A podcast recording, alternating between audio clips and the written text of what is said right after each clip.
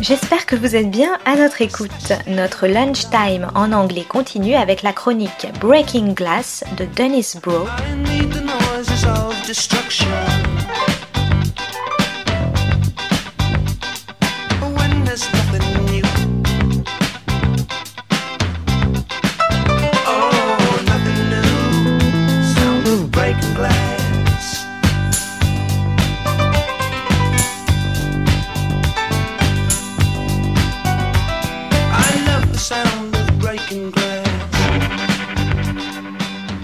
This is Broe on the Global Television Beat, and today's episode is Taken Down and the Underbelly of the Irish Economic Miracle. First, it was called the Celtic Tiger, and then the Celtic Phoenix. The rise of Ireland to a European economic powerhouse was fueled initially by a housing boom, which then crashed in the wake of the bursting of the U.S. housing bubble. The phoenix then rose from the ashes, fueled this time by foreign direct investment, as Ireland became a corporate and particularly a tech and Silicon Valley tax shelter.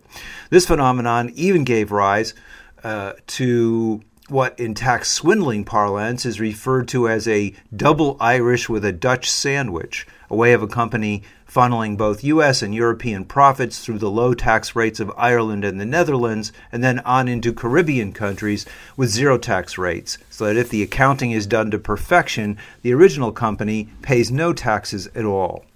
This leprechaun economics profited a few while leaving the many untouched and led in the most recent election to the rejection of the two ruling business parties, Fianna Fáil and Fine Gael, and the popular embrace of Sinn Féin, which promised, like Bernie Sanders in the U.S., to redress the blatant inequality that now defines the country, focusing on healthcare, education, and housing. This is the background from which springs the Irish series Taken Down, available on Amazon, an often bitter grappling with the underside of the economic miracle as seen from the perspective of a family of Nigerian refugees. The series begins with an African mother, Abeni Bankole, and her two kids explaining that her husband has been killed, swept into the sea on the trip over, and she's seeking a new life in Ireland. We then flash forward four years later, where the family of three is still trapped in a one room flat that is part of a decaying high rise on the edge of Dublin. This hovel is contrasted to frequent long shots of a modern downtown with its gleaming freeways and polished corporate skyscrapers. The bright lights of the economic miracle stand in stark contrast to the drab nether region of those on the outside of that miracle. The mother is forced to do clandestine cleaning work in a brothel, which it turns out preys upon the young refugee girls for its ill gotten gains. Brian Gleeson is particularly effective and loathsome in the series as the supposedly caring government supervisor of the housing estate, which he uses as a site from which to funnel underage girls to the brothel while also exploiting them himself. The death of one of these girls brings in the Irish police, which includes a sympathetic female inspector and an at first casually racist hotshot young male detective. The show is at its best in documenting the casual prejudice and the air of superiority projected by the supervisor, the male cop, and most blatantly and offhandedly by the gangster overlord of the brothel, who displays an air of detached insouciance as he manipulates the girls and the other Nigerians who work for him. The mother, who tries to protect both her sons and the girls in the brothel as much as she can, while under the careful scrutiny of the gangster boss, is the emotional center of the series. She's been compared to Brecht's mother Courage, a scavenger in the Thirty Years' War. Ebony, though, is far more caring and less stoic, though, like Brecht's character, she is also trapped in her own kind of war, this time a class war, and forced to accommodate herself to it. The irony is the Irish have always been thought of as the downtrodden of Europe. But in the wake of the wealth that is permeating the country here, instead, they project their superiority on the most downtrodden. The values of the corporate scam at the top of the Irish pyramid, fostering tax evasion, seep down onto the street. Here we watch the Irish lowlives pursuing the same kind of profit at all costs, fueled by greed and with more visible exploitative consequences, experienced most profusely by the young Nigerian women in the brothel. The Nigerian mother's plight is a far, is far harsher but more realistic view of the problems of integration into the West than the proud Nigerian nurse who is the heroine of CBS and Chuck Lorre's Bob Hearts Abishola.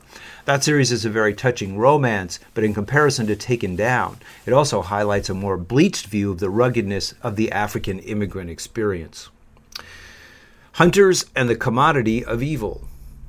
There's nothing impoverished about the high production values of Amazon's Hunters, a flashy biff bam pow, highly stylized comic book version of the Holocaust and its wake that has drawn criticism because of its overinflated scenes from the camps, including one of a human chessboard where the pieces taken off the table are then slaughtered.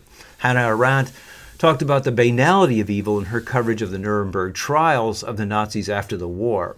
Here, what we have is the commodity of evil, unlike, say, Jojo Rabbit, which has something serious and heartfelt to say about the limiting stupidity of xenophobia and hate speech. This show is only about the hyperactive narratives now fueling the race between Netflix and Amazon and the other streaming services for viewers.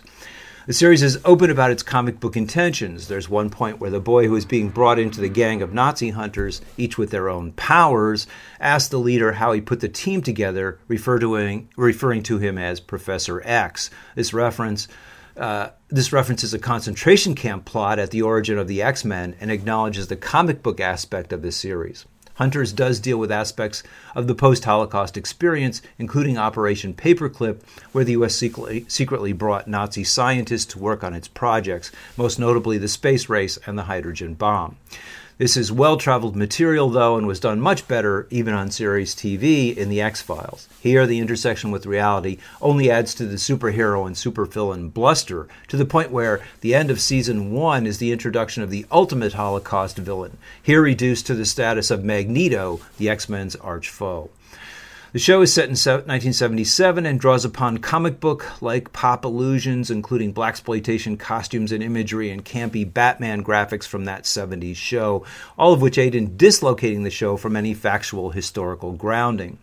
This is Al Pacino's first series. He's at the center of it as the leader of the band and is perhaps the most troubling character in the series. He preaches a violent form of not justice but revenge, justified by the still active and lethal presence of the Nazis. There's a recognition that the violence he perpetuates is the result of what happened to him in the camps, but this realization is lost within the show's overwhelming attitude and the Pacino character's persistent argument that the only real imperative is a forward thrust toward more unquestioned violence. Yes, there is a rebirth today of a never dead anti Semitism, and the Nazi sentiments never die, witness the far right AFD in Germany. However, there are no global plots for Nazi takeover, and thus the violence the show promotes may be necessary self defense, but it could also eerily rationalize other forms of violence prevalent today, including that of Israeli settlers and their protectors against the Palestinians.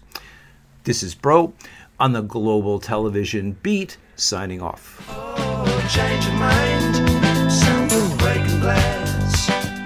Dennis Broe is the author of Film Noir, American Workers and Post-War Hollywood, Class Crime and International Film Noir, and Maverick or How the West Was Lost.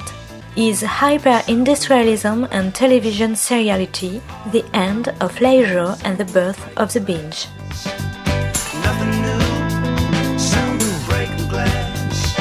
C'était Breaking Glass de Dennis Bro sur Art District. Très bonne suite de nos programmes, jazzistiques et artistiques, à notre écoute.